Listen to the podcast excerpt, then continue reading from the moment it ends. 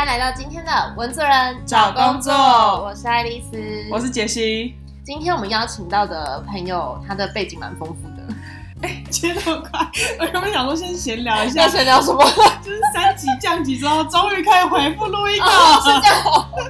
好，对不起。没关系啊，这真的还蛮自然，直接重点我们现在在那个班门弄斧，关公面前耍大刀。对，他是个主持的强人。也是我们非常 respect 的一个对象。等一下请他来好好教育一下我们。好，我们好受教。对，那这节来宾呢，他是 Amy，然后我们今天会请他分享关于广播节目主持人，以及他后来到泰国学了一段时间的第二外语，然后自己经营了 podcast 之类的一些工作，还有一些生活分享的经历。那我们就欢迎 Amy。欢迎大家收听《文主人找工作》，我是熊盖沟子耶 Amy。哇，被教育了瞬间，不可能，他帮我们找一个片头。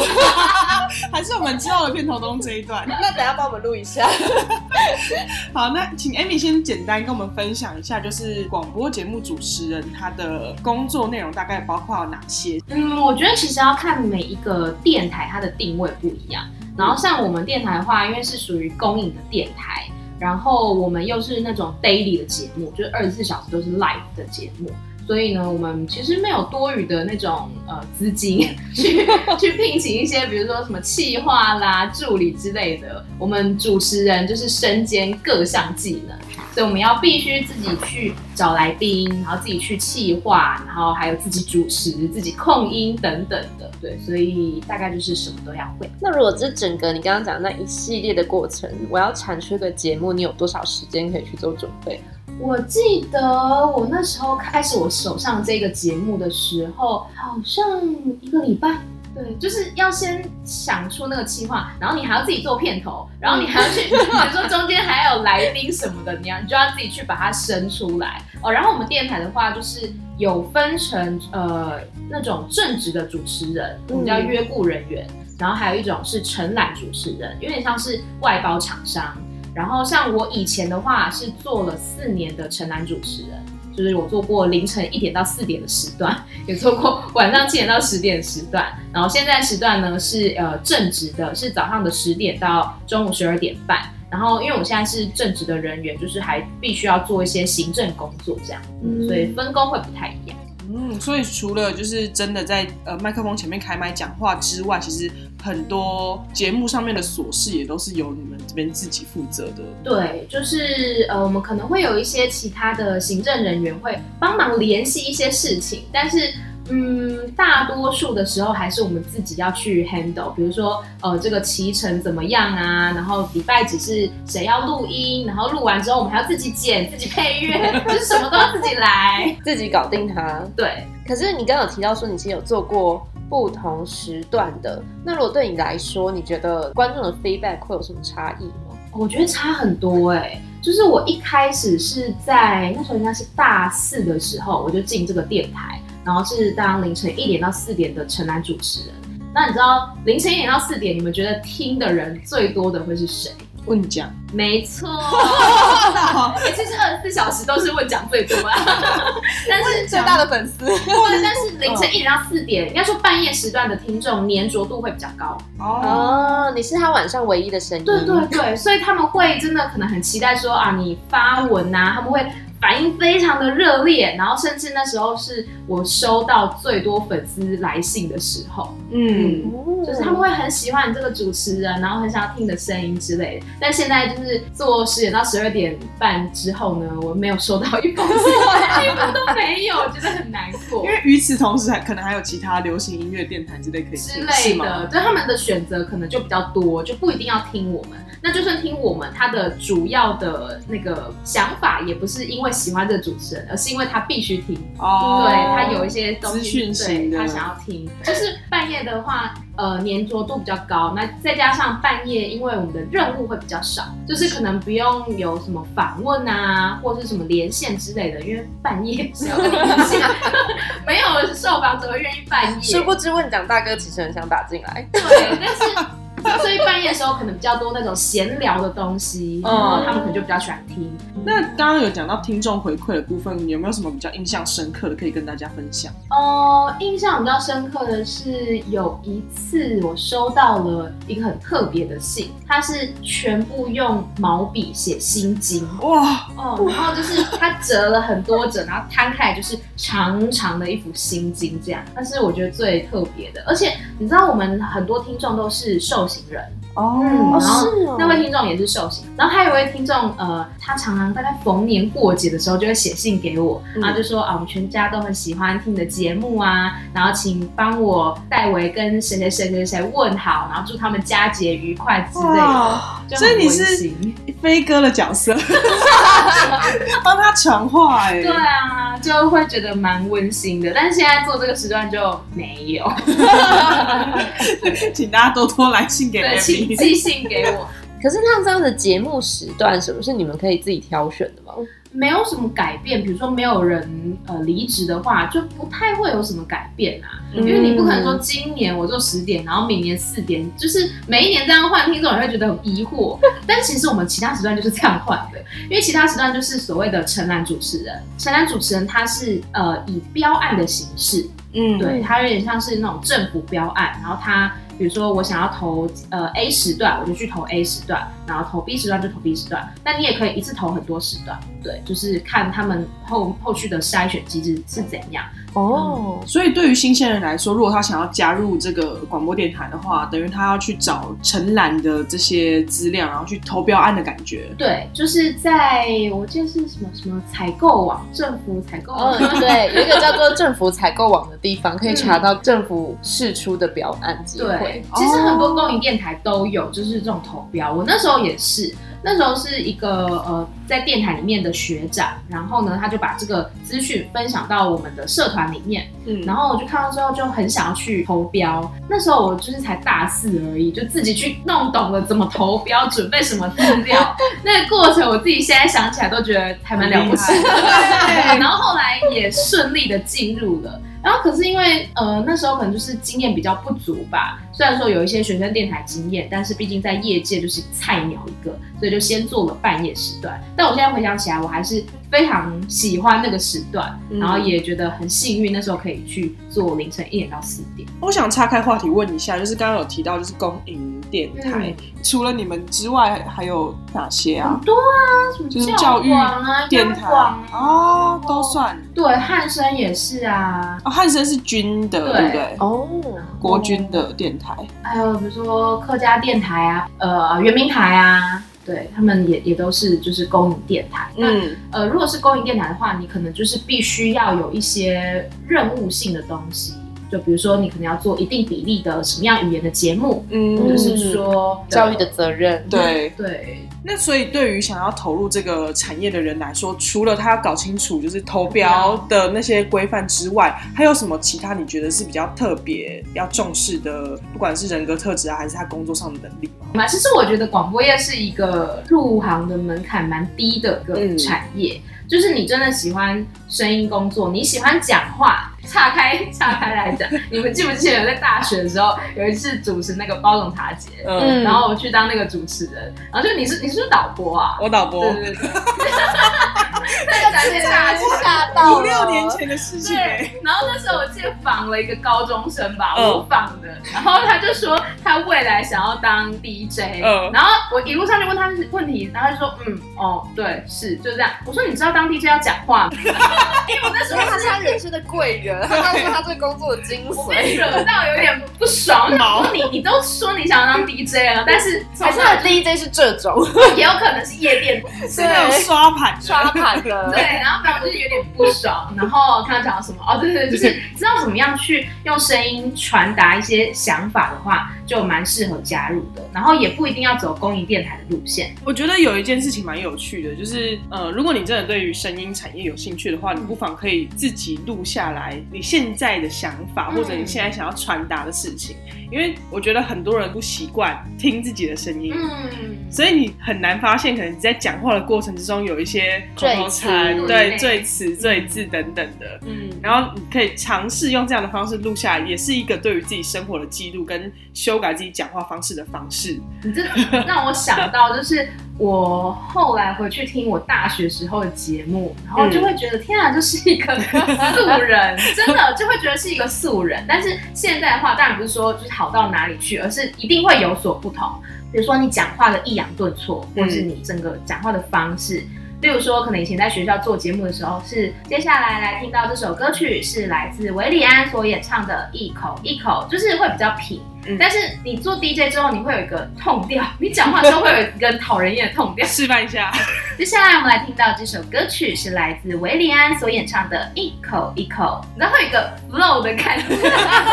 对，就是你不能真的是平铺直叙的把话说出来，而是嗯你要学习怎么把话讲的好听。其实我现在还在学习这件事情，因为我我发觉我自己在讲话讲到比较激动的时候，会听起来很刺耳，就会有点吵。对，所以我现在还在学习这件事情。可是我觉得这件事情其实不只是想要做声音工作的人，嗯或者是他要做 DJ 才有需要去练习。其实我觉得一般的工作，其实同事也会，就有的同事他的声音表情真的超明显。嗯，就有时候跟客户开会，你知道现在不是很多都线上会议，然后就只听得到声音。嗯然后我之前的同事也会，就是可能客户就是问一个笨问题，然后他真的会出发出笑声，就是 冷笑。哦那个就是跟上次讲的是一样，然后你上次说怎样怎样，我讲了哦，还有那个拉长音，然后我就想说你把人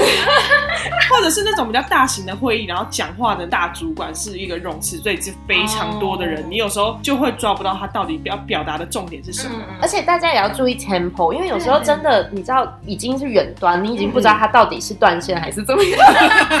还在不在线上？这个问题。然后哎，那个老板，老板，老板 睡着了。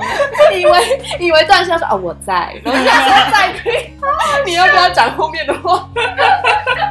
转回来聊工作这件事情，其实我觉得声音训练对于呃未来投入的方向或者是工作类型的多元也是会有帮助的。那就 Amy 的观察，你会觉得说，以广播节目主持人这个职业来说的话，未来可能可以投入的方向是哪些领域？我昨天想了一下，我觉得第一个就是 podcaster 嘛，因为现在其实很多的这节目主持人，或者说很多电台，他们也开始想要去发展 podcast 这一块。那其实很多人都会觉得说啊，广播跟 podcast 到底差在哪里？我自己会觉得广播它注重的是当下的那个陪伴感，嗯然后但是 podcast 的话，呃，可能是比较专注在内容的呈现吧，我自己会这样觉得，因为它是一个很扎实的内容的东西，然后你可以一直回放的。然后另外可能像是呃配音员，对我们也有陈兰主持人，他的另外一个兼职是配音员，然后或者是像外场的主持人，尾牙啊、活动啊都有。嗯然后或者是我们也有那种前辈主持人，他现在有在开课，对嗯他就是在教你怎么做声音的传达、声音的表现这样子。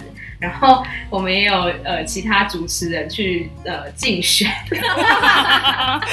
是他没有选上。哎、可是之前有哦，听说我们电台以前的主持人是真的后来有当上什么市议员啊之类的。因为他可以透过声音去感染大家对，嗯或者是他可能已经被呃很多的听众所熟知，在以前那个年代啦，对，所以会比较有号召力。嗯然后可能像其他电台的话，还有人会去当艺人啊、歌手啊，这种影视产业的部分也是有。因为其实大部分人听到广播，还是多少连结都会觉得是一个示威啊，或者是开始比较没有人。但其实从 Amy 的角度来看的话，她其实是大家现在也不是专职做这件事情而已，是有很多不同发展。因为你专职在做这件事情，就是会饿死啊！是因为我们是公营电台，我们不能兼职。但是如果是一般的，比如说陈兰主持人的话，嗯，因为他有分，就是有平日跟假日的。假日的话，他不可能只靠那个薪水啊，他平日一定还有其他工作，所以他可能其他时间会去做其他的事业。刚好讲到薪水这一块，可以跟大家分享一下，如果以广播节目主持人的话，大概薪资待遇是嗯，我不确定其他的电台，我只能讲我们电台。我们电台的话，像陈兰主持人一个小时是五百块，然后如果是过了十二点的话，是有夜间加急，就是变成七百块。对，嗯然后我那时候是做平日的晚上七点到十点嘛，所以一天大概是一千五。然后一个月的话，二十天就大概三万块左右，就其实没有很高，而且、嗯呃，我们不是劳工，因为我们是承揽厂商，我们要自己保劳健保。哦，那又是一个另外一个领域的，感觉要去研究一些对，自己要处理好那一块的事情。透过 Amy 的分享，其实大家对于广播节目主持人可能有一个大概的认识。嗯那其实 Amy 还有一块，我觉得非常对值得跟大家分享的一个经历，就是她其实，在广播节目主持人做到一个阶段，大概三四年嘛，对不对，对？四年。然后就离职到泰国一段时间，long stay。好勇敢，对啊，疯啊！想要请你分享一下这段时间的你的契机啊、想法啊，还有申请的一个过程。嗯，我是在二零一九年的时候，然后有这个想法，然后就要说到在二零一九年中，大概五六月的时候，我一个非常好的朋友，他从澳洲打工度假回来，嗯嗯然后那时候我看着他，就是觉得他有很多的改变。就他以前可能是一个比较呃敏感，然后比较怕东怕西的人，但是他回来之后，他变得比较果断，然后可以很有勇气的去做很多事情。然后刚好我自己觉得我跟他有很多特质是很像的，所以我也希望我可以有一些蜕变。然后所以打工度假这件事情就是烙在了我的心上。然后那时候也就是想说，哎，可以去澳洲这样。到了二零一九年的下半年，我偶然的闯入了一个世界，我偶然的闯入了 BL 的世界。我在这之前真的从来没有看过 BL，但是就是二零一九年下半年看了人生第一部 BL，而且呢那一部刚好是呃泰国的 BL 剧，我才就是发现两件事，就原来 BL 这么好看，第二个是原来泰剧这么好看。就我以前真的就是偶尔看一下，比如说什么初恋那件小事啊，然后或者是。呃，什么什么仙罗之恋，模范生后来的，哦，那就是以前可能对泰剧的印象就停留在那边，但后来就是认真去找了泰国的 BL 剧之后，发现泰国的 BL 就是非常盛行的，嗯就那是一个他们的文化，就甚至是现在亚洲的观众，他想到 BL，他第一个想到就是泰国。因为泰国好像性别观念会比较开放一点，对不对？嗯，大家会这样觉得，就是其实，在他们的影视产业来讲的话，会的确比较开放。就是呃，比如说在电视台里面也有很多可能跨性别者的主持人、嗯演员都有。可是我觉得他们跟台湾刚好相反，台湾是法律已经开放嗯但是民风可能有点保守，有些地方。但是泰国的话，民风可能就是哦，大家都可以接受，但他们的法律还没有开放。哦他们的同性婚姻还是没有就是合法嗯嗯对。但是在他们的文化当中，就是会觉得是一件很自然的事情，可是不代表没有歧视或霸凌，还是有，嗯对，还是有蛮多的。然后我刚刚为什么讲到这个啊？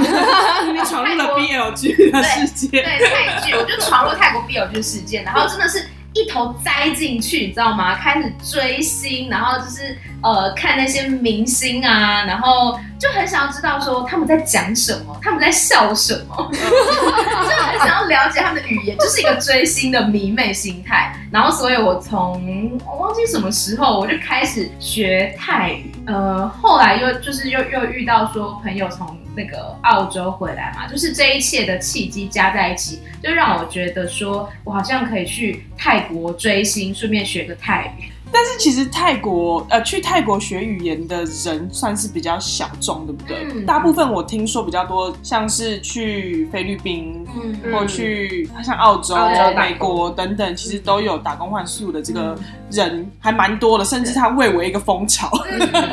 那泰国真的是比较少，所以想要请密丁跟大家分享一下，就是你在申请的过程有没有需要特别注意的地方，然后还有到那边之后大概的生活样貌是怎么样？呃，因为呢，就是去泰国学语言的人，就应该说去泰国学泰语的人真的很少，所以我能参考资料其实不多。然后可能网络上大家推荐学校就是那几间，然后于是，在台湾资料找不到那么丰富的之后，我就去找外国的论坛。对，我就在外国论坛发现说，哎，很多西方的学生都非常推崇我后来选的那间学校，它叫做 Duke Language School，D U K E Duke。呃，我觉得他很活泼，就是他的老师啊都非常年轻，然后他的教科书也都是非常的新，然后就是很有趣这样子，而且他会按照不同的等级，就比如说可能初学者的学生的话，他会用游戏的方式，对，嗯让你更有兴趣，可以带入这个语言，对，所以的话就选择这间学校。选学校就是花了我很多时间。然后后来哦，后来的行政作业就是哇一个噩梦，因为泰国的那个教育部他要的文件非常的复杂。你要在，我记得好像是线上在那个学校那边申请之后，他就会寄 email 来，然后请你准备什么什么文件，然后你还要用那种航空空运给实他。体的，对，因为嗯那是你要印下来之后，比如说什么护照影本啊，嗯然后什么存折影本，对，因为我记得要二十万以上。哦，他确保你是对对对对，确保你是有那个钱可以支付的。没有啦，他怕你在当地，然后因为没钱，所以就骗大家，可能会有一些国籍逃兵 或什么之类的之。类的，反正就是一些文件，然后你是要亲笔签名之后，然后把一叠资料全部都航空 airmail 寄给他，然后他之后会再寄一叠是教育部天因为他们教育部的那种文件，他们也是每一页都要自己盖章之类的，就非他没有办法电子化，对，然后他又整个寄回来给你，就是来来回回折腾了很久。然后我们刚刚是不是有问到那个什么在泰国的生活，对不对？对，讲这个，讲这个部分，就是其实我在泰国呃总共十二个月嘛，然后我有一半的时间在上课，一半的时间在玩，等于是那种去读书游学，对对对，然后就一半时间都是坐火车啊，或者坐飞机啊，在泰国的境内旅游，这样就也蛮好玩的。啊那时候也拍了很多的 vlog，很多的影片，然后也有一边在做 podcast。然后但是要去哪里搜寻呢？现在一个叫叶配对，先验配一下。可以搜寻我的 podcast 叫做《艾咪曼谷日记》，因为是我在泰国的时候，去年三月的时候开的。嗯，因为那时候泰国刚好疫情就是有比较严重一点，就我去的那一阵子，它一直都很严重。然后那时候就有一个半封城的状态，就曼谷的什么百货公司啊，全部都关起来。对，所以我那时候就也也不知道干嘛，因为去哪里观光景点全部都关了，所以我想说，好吧，好无聊、哦，那来做一下 podcast 好了。然后嗯，所以才开始记录一下我的生活啊，然后比如说去哪里玩啊，跟当地人的一些对话，就那时候还会录一些跟当地人对话。所以就是透过 podcast 跟 vlog 的方式，把那那边的生活样貌都记录起来。嗯。我觉得刚刚有提到一件很有趣的事情，就是他会录一些跟当地可能菜贩啊、嗯。那种对话的过程，然后还会听到机车从旁边呼啸而过，那些音档，我觉得超有趣的，嗯。就是一个声音临场感。嗯嗯嗯，嗯我觉得就是相较于广播跟 podcast 的话，广播因为我背负着一个电台的形象，所以我不能真的畅所欲言。但是 podcast 我一直都很要求自己要做一个绝对诚实的人，嗯绝绝对诚实的 podcaster。我不会说啊，我明明很不开心，然后但是要装的很开心。我就常在节目里面哭出来，我真的常在节目里面就是录音录到哭出来，我真情流露，对一个我自己觉得很感动的段落，或是一个很感动的剧情，我就会落泪，然后也会分享一些可能比较负能量的东西，因为我觉得人不会永远都是正能量，一定还是有一些负能量的东西。但是我觉得我想要确保我的 podcast 它是一个很真实、很诚实的东西。我觉得也可以说是 podcast 等于是 Amy 自己的一个物品，然后自己的品牌，所以我觉得你可以在它的掌控度是高的。嗯，广播我觉得就有点没办法，因为毕竟它它它是一个它是一个品，对，它是一个工作。因为我是想要以就是听众的角度来回应这件事情，就是当然你一定会有开心跟难过的时候，嗯然后你透过可以自己去选择你的集数跟段落，你会觉得好像有人可以在你当下最适合的情绪跟你一起去度过那个情绪。有时候你难过的时候也想要听一些其他人负能量的内容，一起抱怨。所以我我觉得对于 podcaster 或者是听众来讲，他的掌控度都变成是高的。对就不像以前听众，他可能听广播，他就是不能选择，他可能顶多只能转台，嗯对，但是他没有办法选择说这个内容我要不要听，他也可以不听啦，但是他不知道他错过什么。嗯，所以在这边再推荐一次 我们 Amy 的节目叫做叫做《艾咪曼谷日记》，然后第四季的话，一样是有介绍泰国的乐团，哎，泰国音乐真的很好听，真的欢迎大家。因为我每次就是做一做那个节目的时候，我就觉得啊真的很好听。然后我另外也会教一些呃泰语的俗谚之类的，然后有些时候会有一些访谈。如果有机会的话，听起来内容非常多元，而且刚刚也提到说 podcast 它是大家可以自己来找的，所以大家就可以去看一下我们密定的节目，然后找看看喜欢的来听听喽。是的，对于泰国文化或者是想要去泰国游学的朋友们，嗯我相信就是这里里面或单纯追星，单纯泰式追星，想要知道哪一个电影好看，对，都这都是。非常好的资讯管道。嗯。那进入到节目的最后一段，想要请 Amy 分享一下，就在大学时候的生活。你是哪个科系？然后还有跟现在这个产业比较有关联的地方？我是新闻系的，跟现在产业有什么关联？大概就是我每天早上十点半会报新闻，除此之外好像没有什么关联。比较少，但是资讯的同整跟消化能力这些应该还有啦有啦，我觉得还是有差，就是可能我呃看到一篇新闻的时候，可以很快的知道它的重点在哪里，因为有些时候做节目会词穷，你知道吗？就是你这首歌可能已经呃放完回来了，你要补那个时间嘛，你可能这这一首歌播完才刚好当要播新闻，然后可能它比如三分半，但是现在可能是二十五分，有一分半时间要撑，这时候要怎么办呢？你就可能打开一些那种中央社的新闻啊，然后看一下最近有没有一些什么民生的议题或是有趣的东西可以跟大家分享。讲到这里，就会想要来问一下 Meeting，回忆自己过往的大学生活，你会觉得哪一些事情是其实你有点遗憾，觉得可以再补足，或者是说根本就是现在推荐给就是各位 大学生。还来得及的 还来得及的朋友们，如何去弥补自己的那一块东西，然后像你现在一样，可以在工作上面有很好的发挥跟很沉稳的表现。我觉得创新能力吧，还有企划能力，因为我们可能常常会需要构思一些新的单元，但是我就是一个创新能力非常欠缺的人。呃，怎么说？我会知道我自己喜欢做的事情是什么，但是我可能要去想一下，说怎么把它呈现出来。但是可能其他同事他就会想到一个，哎，真的很新颖的 idea，但是我从来没有想过的。对，所以我觉得创新能力是一个大家可以去呃琢磨的方向。然后再来就是好好上课，不要翘课，因为我大学的时候翘了很多课，我现在就是有点后悔大学没有好好的念书。哎，会吗？为什么？是不该问这一题，会吗？会后悔没有好好上课？你没有？吗？我还好哎、应该是说我没有好好的善用时间。哦就是那时候可能翘课，但是也只是在耍废。嗯嗯对，如果我可以早一点知道怎么样去善用时间的话，我觉得对于在工作上面也有很大的帮助。对，因为我跟你讲，做了 DJ 之后，你才会发现一分钟有多长。真的，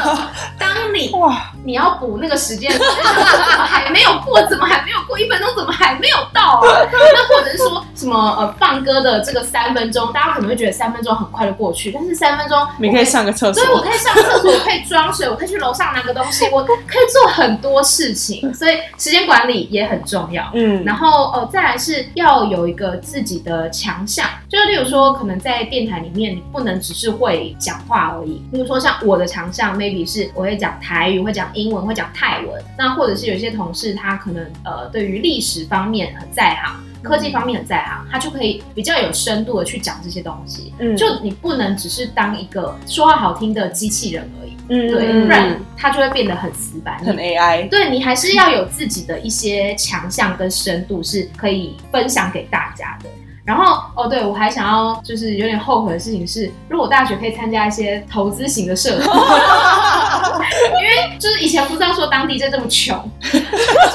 如果因为我很喜欢这个工作嘛，那我想要追寻我的热情，但同时我也想要有钱啊，所以如果大学的时候可以学会怎么样投资的话，那我就可以哦一边做喜欢的工作，然后一边又有钱，就很开心。我觉得今天分享很多，而且很跨领域跨领域，我们就从台湾到泰国。台湾到泰国，然后又那个从声音到 podcast，然后到广播。其实我觉得虽然听起来都是很不一样的，但是 Amy 用她自身的经历把所有东西都串在一起，而且感觉好像就是做出他自己所谓的艾米生态圈。我想要补充一下，就是我之前有一个听众让我非常的感动，他是我的呃 podcast 的听众。然后呢，他有一天就是私讯我，呃，他跟我说他因为我而开始学习泰文，然后还有开始做 podcast。哇他他给我看说他的泰文课本，还有他把他房间就是改造有什么隔音墙啊，有那个 mixer 那些设备等等的。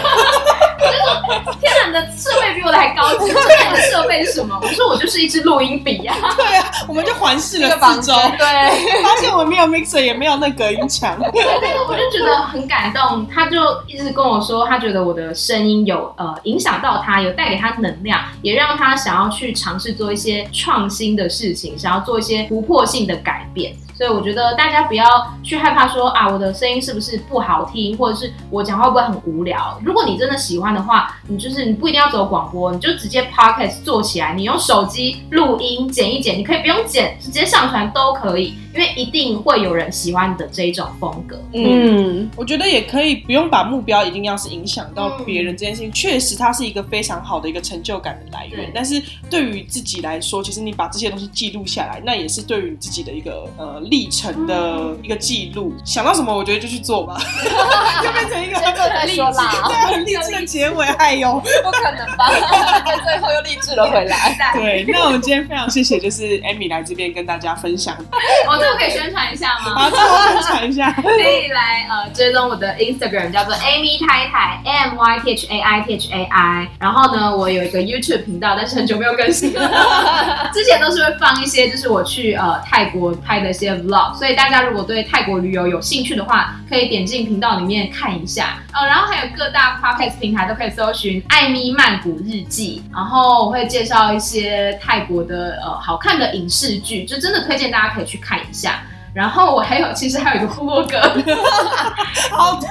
真的好多，你真的累死自己。我部落格呃会分享一些泰文的这个歌词，我会翻译一些泰文的歌词，请大家追踪我的 Instagram 就可以嗯锁定所有的动态，这样。相信这一次就应该会有很多人喜欢，或者是去搜寻跟 Amy 相关的东西。嗯，是什么？谢谢，谢谢你。Kopunka，Kopunka，下次见怎么讲？我有一个比较好，一个叫做 Chobi 卡。Chok di ka。丘迪卡。对，chok di 是好运的意思。哦泰国人会讲就是 Good luck 的感对对对，像 good luck，就是哎、下次见啊，good luck。好，那我们节目的最后就用这一句跟大家说声下次见，好好不好？好，呃，一二三，丘迪卡。那温主任找工作，我们就下回见，拜拜。